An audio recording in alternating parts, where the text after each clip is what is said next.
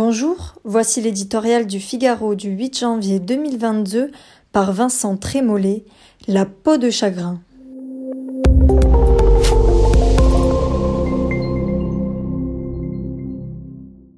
Armé d'un microscope, voilà le politologue transformé en automologiste. Il observe, un peu interloqué, les mouvements minuscules des candidats de la gauche. Il n'en croit pas ses yeux. Ainsi, le score de la gauche est modeste quand les candidats sont multiples.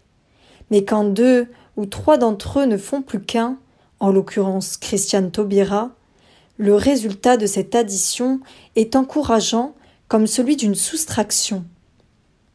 L'icône qui devait enchanter la campagne de son éloquence alterne les mots et les silences comme une autre Marguerite Duras. Rien n'y fait.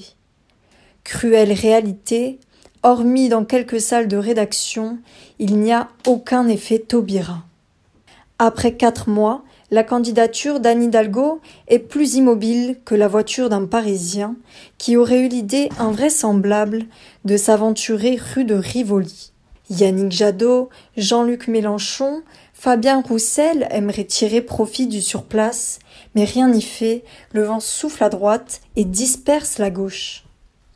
Le paradoxe est que ce déclin spectaculaire de la gauche dans les urnes ne réduit en rien sa puissance dans l'espace public. C'est même le contraire. À mesure que son pouvoir politique rétrécit comme peau de chagrin, son hégémonie culturelle, de plus en plus sociétale, de moins en moins sociale, se renforce.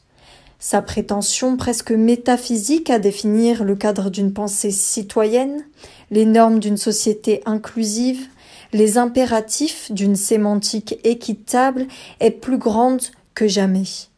Ainsi, dans cette rhétorique d'intimidation, la droite s'ouvre quand elle se rapproche de la gauche. Elle se referme quand elle prend le risque insensé de s'intéresser à ses électeurs.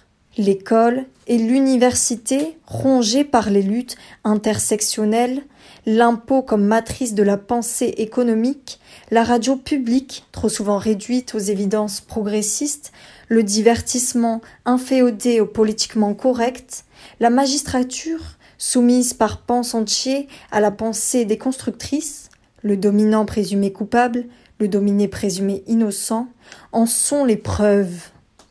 Le grand défi de la droite, que la défaite politique de la gauche annonce sa défaite culturelle.